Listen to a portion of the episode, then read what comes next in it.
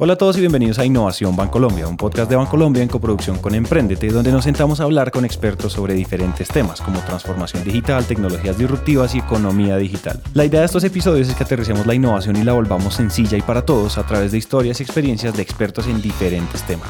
Si nos están escuchando en Spotify, en Apple Podcast, en Google Podcast o en donde sea, recuerden que también nos pueden escuchar en el portal de innovación de Bancolombia, donde van a encontrar artículos, infografías, videos y más episodios sobre temas como inteligencia artificial, analítica, Big Data y ciberseguridad, entre otros. Entonces escuchen este episodio tranquilos y si quieren más vayan a www.grupobancolombia.com slash innovación. Y si ya han escuchado otros episodios y les ha gustado y si les gustó este, por favor déjennos una reseña de 5 estrellas en Apple Podcast o síganos en Spotify, eso nos ayuda a llegar a más oídos. Para este nuevo episodio queremos presentarles a Adriana Mejía. Hola, soy Adriana Mejía, eh, soy responsable a nivel corporativo del equipo de formas de trabajo, una orgullosa directora corporativa, me encanta lo que hago, soy mamá, tengo tres hijos, esta es mi segunda temporada en el banco, la primera fue hace muchos años, no voy a decir cuántos, pero me encanta. He pasado por muchas áreas, por mercadeo, por el área comercial, por tecnología, por el área administrativa y gestión humana, casi que los últimos 16 años de mi historia he estado en eso. Me encanta. Formas de trabajo es algo así como una revolución de cómo trabaja el banco y durante este episodio Adriana nos va a contar de qué se trata esta nueva manera de entender el trabajo y cómo funciona. Porque lo interesante es que al final de la historia es tan sencillo que para cualquier tamaño de empresa es una buena práctica. Pero hay que empezar por el principio. Pero esto tiene una historia detrás. O sea, esto tiene mucho cuento y mucho recorrido. Todo esto empezó en el 2015, cuando nosotros en el banco, bueno, todavía ni siquiera estaba yo en el banco, yo entré en enero del 2016 a arrancar el proyecto Simplex. Se llamaba Simplex, un proyecto que tenía como reto transformar toda tecnología. ¿Por qué? Porque teníamos muchos dolores. Primero que todo, la gente desgastada. Los proyectos eran largos, nada que ver con lo que habíamos prometido en un caso de negocio, la gente cansada. O sea, el, el time to market malo. O sea, los clientes siempre nos salía de con el botón rojo, ese botón rojo rojo sí que nos dolió, porque nosotros teníamos la solución y nos demoramos en salir eh, eh, y eso pues obviamente eso nos dolió pues bastante. Entonces, ¿qué hicimos ahí? Pues tenemos que hacer las cosas distinto cambiar. Y así fue como nació el agilismo en tecnología. Listo, lo primero es entender que esa palabra agilismo es como la columna vertebral de todo este cuento y que es un término que se acuñó para los equipos de tecnología. Y para ese momento era un concepto que no era muy claro para nadie dentro del banco. Por eso esos primeros días fueron tan, digamos, particulares para Adrián y su recién conformado equipo. Más perdidos que un chucho. más perdidos. Afortunadamente logramos encontrar en un aliado que contratamos que se llama Management 2.1. Él nos enseñó, él se llama Ángel Medinilla, fue un español que trabajó con nosotros eh, en dos ocasiones. En esa primera ocasión él nos estaba enseñando. Lo primero que hicimos fue aprender, aprender mucho, entender esto, para qué sirve, entender el propósito de, por qué estamos haciendo esto, realmente qué es lo que queremos solucionar. Entonces él nos, no es implementar, que porque chévere, que porque está de moda, además es que esto, es súper viejo. Esto lleva más de 20 años en el mundo. Entonces lo inventaron unos eh, desarrolladores de software hace muchos años. Entonces nosotros decíamos, esto no es nada nuevo, pero ahí el cuento es cómo lo vamos a implementar en el banco. Porque de literatura hay mucho, casos de éxito también hay muchos pero nosotros es cómo hacemos para que esto se adapte a nuestra cultura y también cómo hacemos para romper ciertos temas de la cultura que no nos tenían tranquilos ni contentos en ese momento. Entonces ahora sí, para los que no saben, el agilismo es desarrollado con las metodologías ágiles, que fueron diseñadas específicamente para aligerar procesos y facilitar una producción más eficiente. De esto se empezó a hablar por allá en los años 90 y a principio del 2000 se empezó a aplicar en el mundo de los ingenieros y los desarrolladores de software. Para cuando Adrián y su equipo empiezan a escudriñar en el tema, se encuentran con los pilares de la metodología y terminan por adaptar adaptarlos a la necesidad del banco. El agilismo, digamos pues que sí, una teoría. Eh, escribieron 12 principios en su momento por los cuales pues se regían los diferentes equipos de software pues en Estados Unidos y nosotros lo que hicimos con eso fue apropiárnoslo fue manejarlo y adaptarlo al interior del banco y básicamente privilegiamos cuatro cosas que eran los principales dolores que nosotros teníamos. Primero, el tema de eh, entrega continua de valor y de manera incremental. ¿Qué nos pasaba a nosotros? Que nosotros queríamos la torta completa, no nos conformábamos con el cupcake, que es funcional y es rápido. Te hago más fácil un cupcake rápido que una torta gigante de matrimonio, exactamente. Entonces es empezar a cambiar el switch de cómo yo puedo entregarle valor más rápido al cliente y a ir mejorando la experiencia y de esa manera voy teniendo feedback. Entonces ese primer pilar que nosotros trabajamos en su momento era ese, cómo entrego valor continuo, constante, incremental, cómo itero. Ese fue un punto. Y ahí aprendimos el término de producto mínimo viable. que eso ha sido pues todos los chistes han salido alrededor, maximísimo producto inviable, el paupérrimo producto viable, o sea, eso pues lo hemos venido entendiendo en la organización, tratando de encontrar precisamente esos productos mínimos viables que sean funcionales y sobre todo que le toque, toquen al cliente. O sea, que, que funcionen y que lo podamos testear con el cliente. El segundo pilar fue inspección y adaptación. ¿Por qué?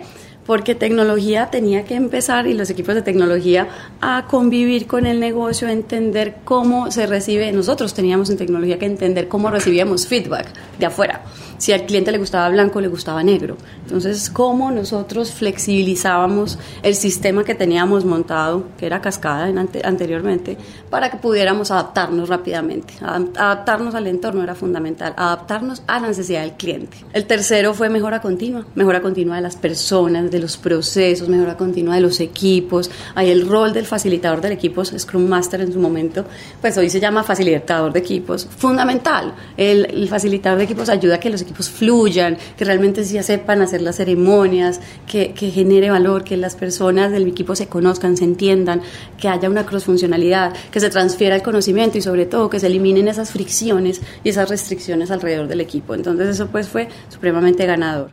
Claro, tengan en cuenta que para ese momento esos pilares fueron construidos únicamente para el área de tecnología, pero el equipo era lo suficientemente grande para empezar a recoger aprendizajes muy puntuales. Ya luego más adelante, ahí logramos crear unas 300 células. Eso es hubo mucha gente, pues es que tecnología éramos mil y pico de personas al interior de TI, más casi dos mil proveedores.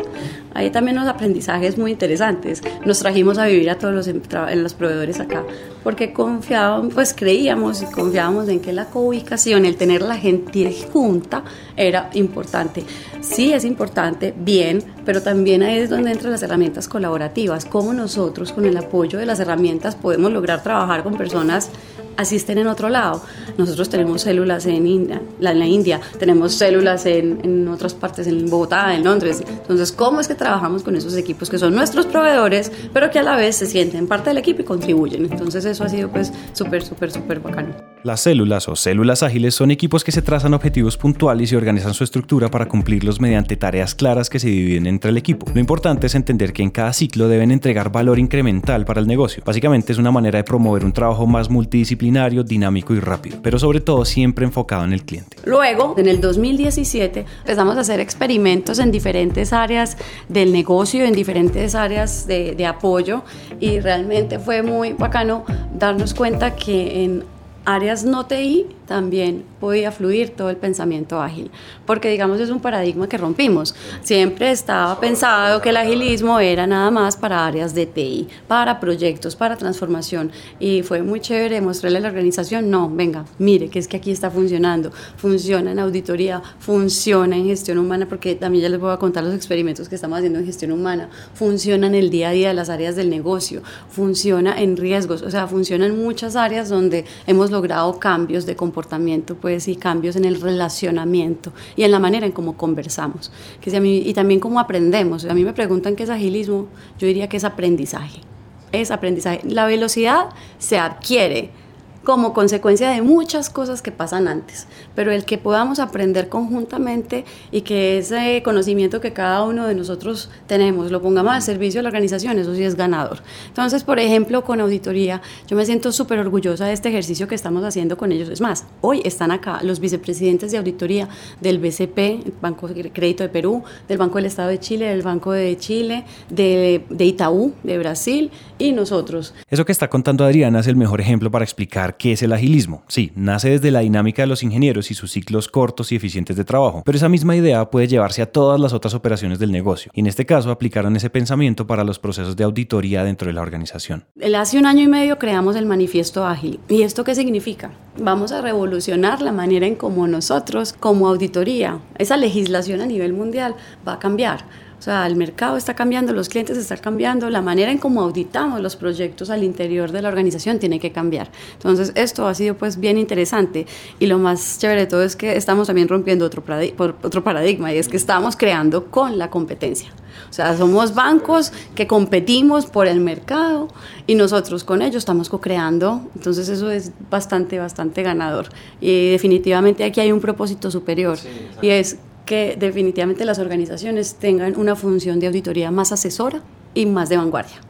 Cómo realmente podemos co-crear y trabajar pues como con la competencia. Y por buenas prácticas como estas, que Gestión Humana decide absorber el área de formas de trabajo para transversalizar ese conocimiento que habían adquirido optimizando los procesos en tecnología y así llevarlo a todas las otras áreas del banco. O sea que Adriana y su equipo lograron hacer que el banco entendiera el poder que tenía usar esta metodología en cualquier área del banco como articulador de equipos ya tenemos un impacto transversal desde tecnología, digamos, tecnología está muy enfocado en que las cosas desde ese frente caminen muy bien y van súper bien, pero todo el tema, digamos, de los demás áreas y sobre todo los países cómo nosotros empezamos a compartir esta cultura a nivel corporativo, cómo podemos impactar un banismo, cómo impactamos BAM, cómo impactamos a, al, Salvador, al Banco Agrícola, fundamental. Entonces nos trasladan a la gestión, a gestión humana para que podamos tener mayor transversalidad, para que podamos tener mayor cobertura, pero sobre todo para que retemos los procesos humanos. Una, selección, una formación, la gestión del desempeño no puede ser exactamente igual o tradicional en unos entornos ágiles. El entorno ágil se choca, se bloquea cuando no hacemos los procesos humanos no adaptamos los procesos humanos pues a esta nueva realidad. Entonces es bien interesante porque ya estando aquí desde casa, primero lo más importante es que gestión humana se pare también diferente y empiece a cambiar la manera en cómo estamos atendiendo pues a, la, a la, organización y adicionalmente que tengamos otro lente, o sea, nos pusimos otras gafas en gestión humana y son las gafas de agilismo. Ya con esas gafas estamos viendo los procesos humanos y eso es bien interesante y el reto es que vamos a vivir en una organización híbrida porque no todas las áreas van a estar viviendo, digamos, como en una estructura desde el diseño organizacional eh, de células o de tribus o de squads o de chapters, no, no, pero todas las, todas las áreas sí pueden tener un pensamiento ágil. Entonces hay que entender que desde gestión humana debemos tener una flexibilidad donde podamos manejar procesos que se acomoden a las necesidades de las áreas. Entonces eso ha sido muy retador. Miren, Grupo Bancolombia es una organización con operaciones en Colombia y en muchos otros países. Y además es donde trabajan más de 33 mil colaboradores. Pero créanme que el reto no es el tamaño, porque así sus empresas sean de tres o cuatro escritorios, el reto seguirá siendo el mismo hacer que todos en la empresa logren imprimir en su ADN la cultura de agilismo. Entonces, para todos aquellos que estén conformando sus equipos o que sientan que ya es hora de reestructurarlos, y de nuevo, así sean 5, 50 o 50 mil, no importa. Escuchen cómo Adriana empezó a construir el equipo para empezar con formas de trabajo como un área transversal a toda la organización. En el 2018, en enero, llegamos todos a, a esta área eh, para mí era muy natural, porque como les dije, llevo 16 años, ah, no les había dicho, pero llevo más de 16 años en áreas humanas. Los otros fueron, años fueron en, en, mercadeo y en el área comercial y en áreas administrativas, pero los últimos en gestión humana. Para mí era natural estar en gestión humana. Pero si algo aprendí yo en estos dos años en tecnología, es el apasionamiento que tiene la gente por el oficio, por lo que hacen, por la tecnología. Y entonces yo les dije al equipo, vamos para gestión humana. Personas que llevaban más de 15 años trabajando en tecnología. Yo les dije, ¿ustedes están seguros de esta vuelta canela? Porque es bien, es bien 180. Exactamente, es un cambio 180 grados para las personas. Íbamos a crear un área, los retos que implica crear un área de cero, los retos que implica establecer un área en la organización, posicionarla, generar credibilidad, todo eso era el reto que yo traía pues como, como encima. Entonces, eh, esa noche, en diciembre, a todos les escribí a cada uno y les dije, piensa esta decisión, yo sé que adoras trabajar en tecnología, sé que te gusta y te apasiona lo que haces acá. Lo que vamos a ir a hacer también es grande, yo lo veo porque es grande, esto tiene un poder transformacional impresionante porque ya vamos a hablar de lo que significa, pero díganme si quieren o no. Y ahí empezaron todos, yo me voy, yo me voy, yo me voy, yo me voy, yo me voy. Hubo dos que dijeron, no, me hiciste reflexionar, yo realmente amo tecnología. Y yo les dije, genial, quédate, qué bueno. Y así fue. Todas las personas de mi equipo que trasladamos eran ingenieros de sistemas, son ingenieros de sistemas. Hoy han venido aprendiendo muchísimas cosas del negocio, estamos muy involucrados en muchas áreas y creo que, que hoy pues estamos todos felices pues como en esta área. ¿Qué hicimos? Lo primero que hicimos fue declarar nuestro propósito. Tenemos un propósito súper claro y dice lo siguiente, queremos revolucionar las formas de trabajo y revolucionar con las dos connotaciones. Primero evolución, claro, reconocer, reconocer lo que se viene así, lo que se hacía, pero mirando para adelante y de revolución. O sea, tenemos el ánimo de agitar un poquito la organización en muchos aspectos, en los estilos de liderazgo, en el tema de jerarquías, en la manera en cómo nos comportamos, en tantos formalismos que lo que hacen, lo que nos restan es velocidad. Entonces eso, queremos revolucionar un poco con un muy buen propósito. ¿Y en qué creemos? Creemos en la colaboración. Nosotros tenemos que trabajar de manera, de manera colaborativa. Creemos en la experimentación. O sea, nosotros vamos a revolucionar las formas de trabajo, pero basados en el conocimiento colectivo, colaborando, co-creando, experimentando. Entonces ahí hay un trabajo con el fracaso, con el error, que la gente tenga sienta esa seguridad psicológica de atreverse, aventarse y hacer cosas diferentes. Aquí hay varias cosas por rescatar. Lo primero es que Adriana entendió que no importaban las profesiones o los títulos cuando se trataba de reinventar los procesos de recursos humanos. Lo importante es que fueran personas dispuestas a hacerlo y su equipo de ingenieros ya había adquirido el gen de agilismo. Piensen en un emprendimiento de cinco personas, no importa en realidad si se trata de administradores, diseñadores o ingenieros, lo importante es que todos estén alineados bajo los principios ágiles y la pasión por experimentar, por evolucionar y reevolucionar los procesos dentro de la empresa. Y los hechos pues hablan por sí solos. Nos acabamos de ganar un premio, somos el segundo después de Google eh, empresas donde los jóvenes colombianos quieren trabajar. Nos lo acabamos de ganar. Y nos ganamos desde marca empleadora el primer puesto. Eh, hace dos meses también. Este el del lugar de los sueños para trabajar por los jóvenes Van Colombia en el segundo puesto. Eso es porque aquí algo estamos haciendo bien, creería yo. Los jóvenes están entendiendo que aquí pueden trabajar de manera flexible. Tenemos teletrabajo, tenemos flexi work, tenemos todo el tema de herramientas. Las personas pueden trabajar desde un café si quieren dos veces al a la semana dos veces a la semana pueden irse a trabajar desde donde quieran, desde su casa. Yo ahorita me voy a cuidar a mis niños y puedo seguir atendiendo las reuniones. ¿Por qué? Porque tengo herramientas colaborativas. Microsoft nos acaba de, de, decir que somos empresa ejemplo por el buen uso en la adopción de herramientas colaborativas. Eso es una maravilla. Estamos de verdad mostrándole a las nuevas generaciones y a las viejitas como nosotros que de verdad podemos trabajar de manera flexible. Entonces a mí eso me encanta. Y retomo el tema del propósito en el que iba, revolucionar las formas de trabajo a través de la colaboración, experimentación, de la constante adaptación al entorno para apasionar a la gente por lo que hace. ¿Y para qué? Para dar un mejor servicio a nuestros clientes, para maximizar el valor de, a nuestros clientes. Y créanme que quienes logren dentro de sus negocios equipos felices, empoderados y sobre todo apasionados tienen el futuro asegurado, porque sin importar los giros de la empresa, mientras el propósito conecte y con la pasión y el cariño del equipo van a lograr que el trabajo suceda. Y para eso entonces... Hablemos del tema de apasionamiento que a mí me gusta mucho. Eh, nosotros tenemos antropólogos que hemos invitado a los equipos que venimos impactando eh, durante estos cuatro años en los entornos ágiles. Hoy tenemos 288 células, tenemos 19 equipos de transformación continua, que son como una especie pues, de tribus, si hablamos un poquito más como en el argot de Spotify, ¿cierto? Eh, tenemos ya un negocio completamente transformado, que es Sufi. Sufi. Exacto, está completamente transformado. Esa experiencia fue muy interesante también. ¿Estuviste en esa experiencia? sí, nosotros estuvimos en esa experiencia y te, te cuento algo muy bonito.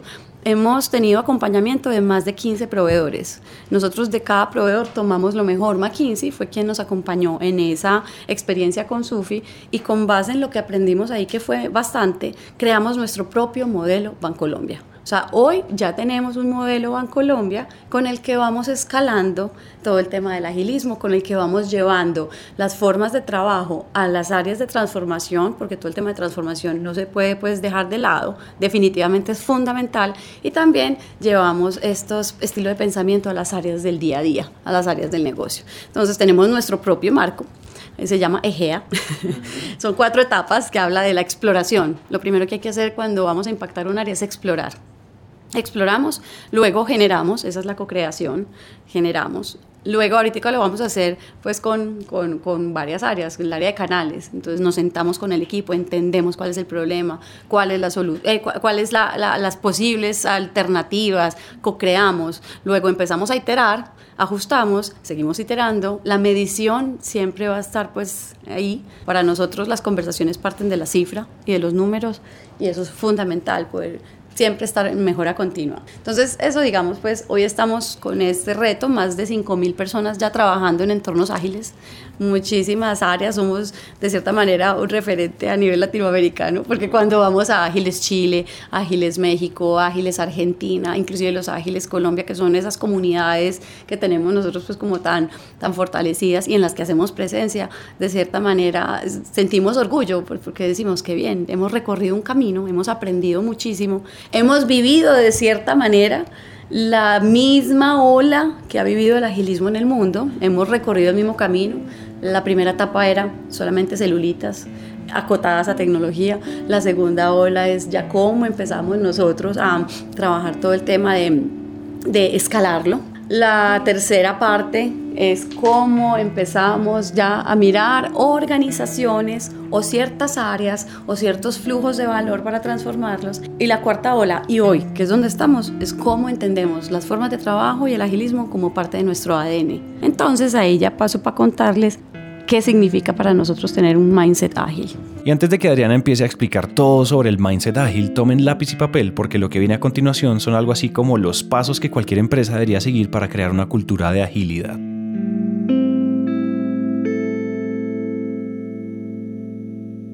Primer punto, el cliente en el centro. Siempre, siempre, siempre, siempre que vamos a impactar un equipo, a conversar con un equipo para intervenirlo, le preguntamos, ¿y quién es tu cliente? ¿Qué es lo que haces tú en el día a día impacta la experiencia del cliente? ¿Cómo la estructura que tienes eh, organizada en tu área está en función del cliente y de la experiencia del cliente? Y eso pues empieza a generar una mano de información y una serie de, de cosas pues que necesitamos ir trabajando. Entonces, primero que todo, cliente en el centro.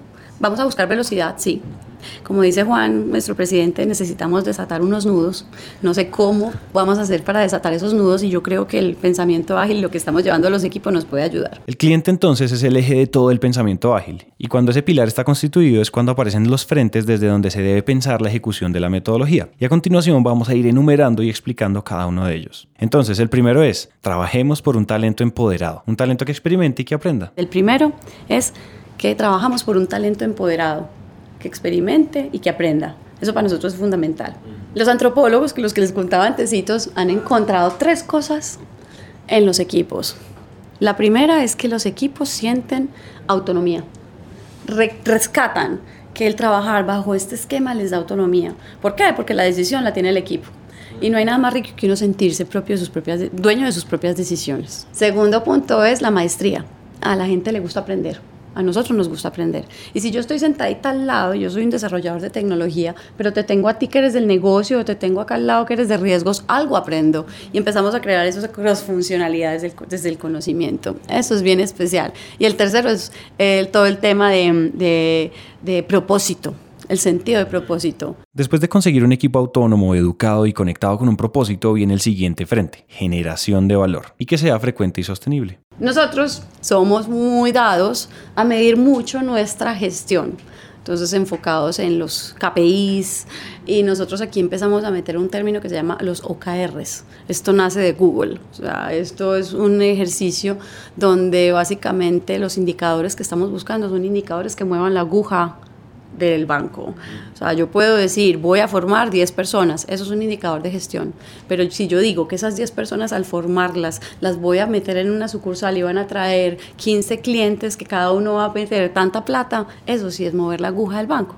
Entonces nosotros en los equipos estamos llevando, llevamos un año y medio y podría decir que esto es de lo más difícil o el reto más grande que hemos tenido es cómo hacer que los equipos definan sus propios KRs hay un punto y es que eh, estamos acostumbrados a que nos llegue jerárquicamente el jefe.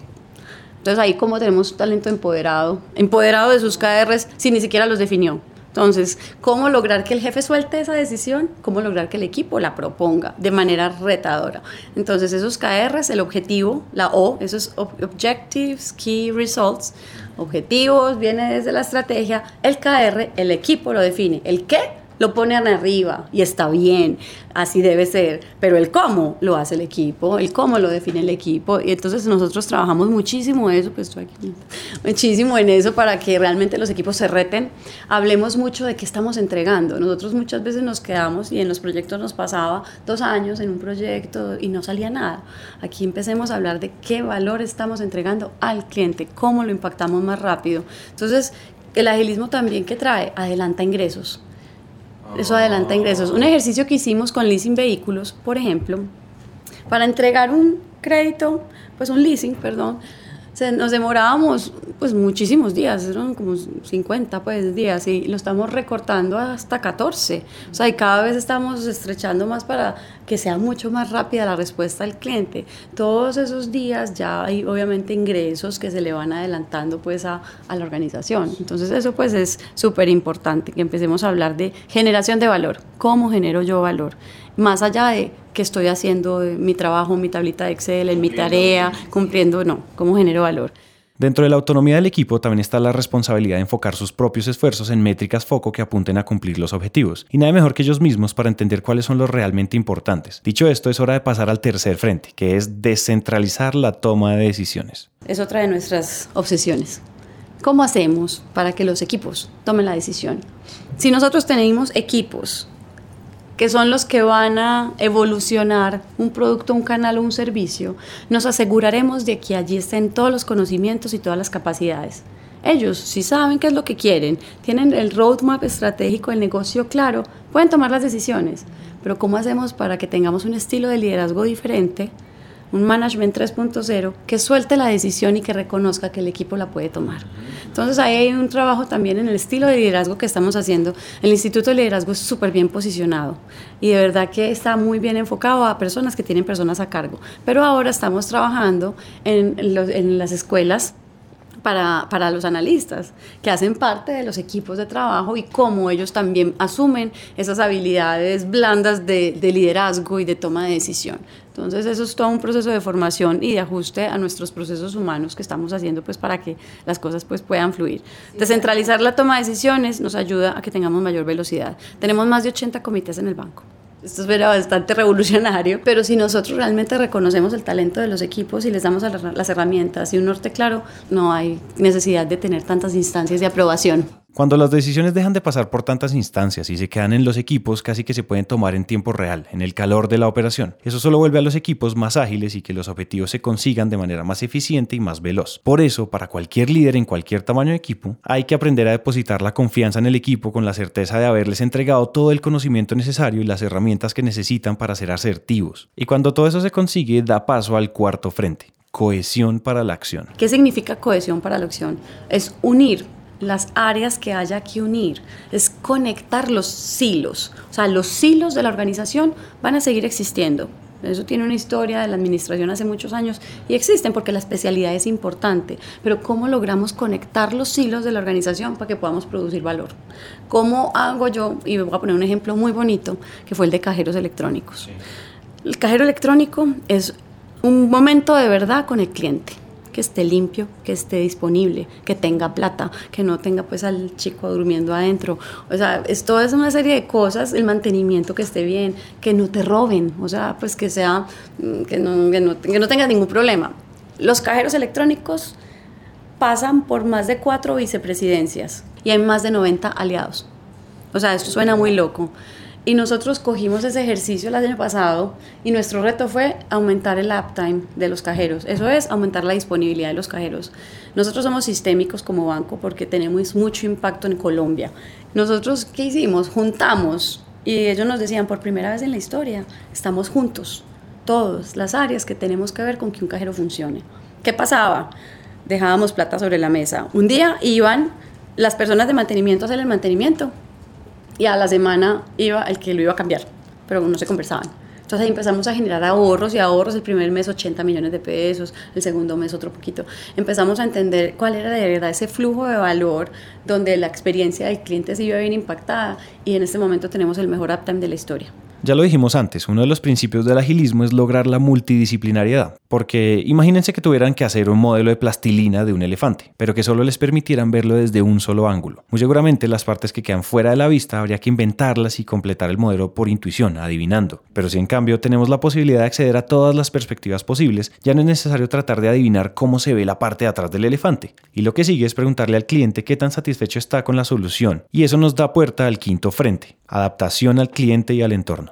¿Cómo nosotros vamos a enseñarle a los equipos que tienen siempre que testear que lo que están haciendo es y no simplemente diseñando desde el escritorio, ¿cierto? Cómo nosotros, por ejemplo, pensando en los procesos humanos, vamos y le preguntamos a los empleados, y entonces la gestión del desempeño, que es un momento de verdad tan importante de uno como jefe con su equipo, y que es tan doloroso, pues porque a gente, a gente le tiene miedo a la, valoración, a la valoración de desempeño, entonces, ¿cómo la hacemos mejor, más fácil, que sea más rico?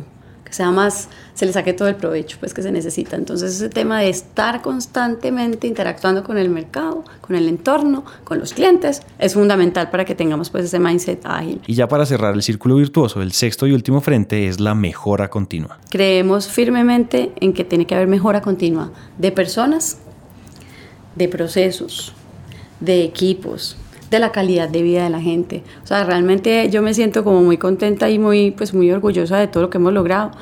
Eh, nos falta mucho todavía, nos falta muchísimo. Estamos en proceso de aprendizaje. Muchos logros que hemos logrado monetizar, pues demostrarle a la organización, esto da plata. Uno. Dos, pues qué más que ver que el, el, riesgo psicosocial que acabamos de medir tiene un impacto eh, positivo, o sea, porque la gente tiene claridad del rol, la gente tiene mejor calidad de vida, la gente eh, pues, siente más ese sentido de contribución, el estilo de liderazgo cambia porque yo al sentirme dueño de la decisión, todo ese tipo de cosas empieza pues a jugar a favor de los empleados. Y pues sí, obviamente esos dos reconocimientos que recibimos también nos dicen están haciendo cosas diferentes en la organización. Eh, como digo, falta mucho todavía, pero feliz como de todo este viaje. Han sido casi ya, van a ser cinco años de trabajo en este frente. Para cerrar, Adriana nos cuenta su perspectiva personal frente al trabajo que hace hoy en el área de formas de trabajo y el impacto del agilismo dentro de toda la organización. Esto es una transformación cultural. esto es una transformación de cómo nos comportamos, de cómo conversamos, de cómo interactuamos. Aquí hay un tema muy importante y es que empezamos a romper las jerarquías, eh, empezamos a encontrar las situaciones de egos, de poder. A nosotros nos ha pasado en todos estos ejercicios que ponemos sobre la mesa conversaciones que nunca se han dado. Y eso ha sido bien interesante en las áreas. Empezamos de cierta manera a pisar unos callitos, pero es importante que en la organización se sincere y tomemos decisiones de manera pertinente y oportuna en pro de que el resultado. O sea, mm, es, eh, hay, hay momentos en que las cosas están muy, muy, muy, muy, muy difusas. Entonces, a nosotros en el, ejercicio, en el ejercicio nuestro, en la etapa de exploración, donde preguntamos directo, pues, a la yugular, esto cómo es, cuál es el proceso, quién es dueño de qué, quién toma la decisión sobre qué, hay muchas cosas que no se saben. Entonces, lo valioso, digamos, y lo que nos han dicho a nosotros las áreas es que, bueno, hace años queríamos tomar esa decisión Hace años sabíamos que teníamos que tener esa conversación y nunca la habíamos tenido. Qué bueno que ya la tuvimos. Ya hay claridad. La gente cuando tiene claridad de dónde está, cómo está, así vivamos en un mundo de incertidumbre, pero mientras que tengamos la posibilidad de conversar, conversemos las vainas. Entonces, más que tener tribus, células, chapters, como les dije, cambiar y revolucionar el diseño y la estructura, no, no está en eso. Está en realmente lograr un cambio de comportamiento de, las, de nosotros como empleados y que realmente entendamos que el cliente es nuestra razón de ser, que nos comportemos distinto, que tengamos mayor camaradería, que realmente unamos los esfuerzos, que trabajemos desde el colectivo, que trabajemos desde lo que sabemos y sobre todo pues con, con toda esa intención de generarle valor al cliente.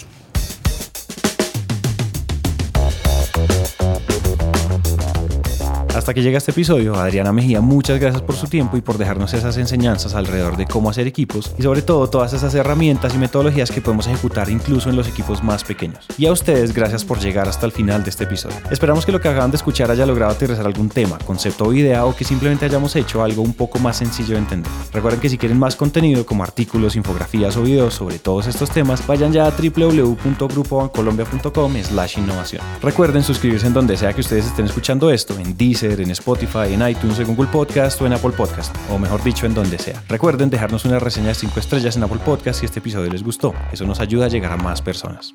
Este podcast es una coproducción entre Colombia y Emprendete, una marca de Naranja Media. Nos vemos en el siguiente episodio. Gracias por escuchar.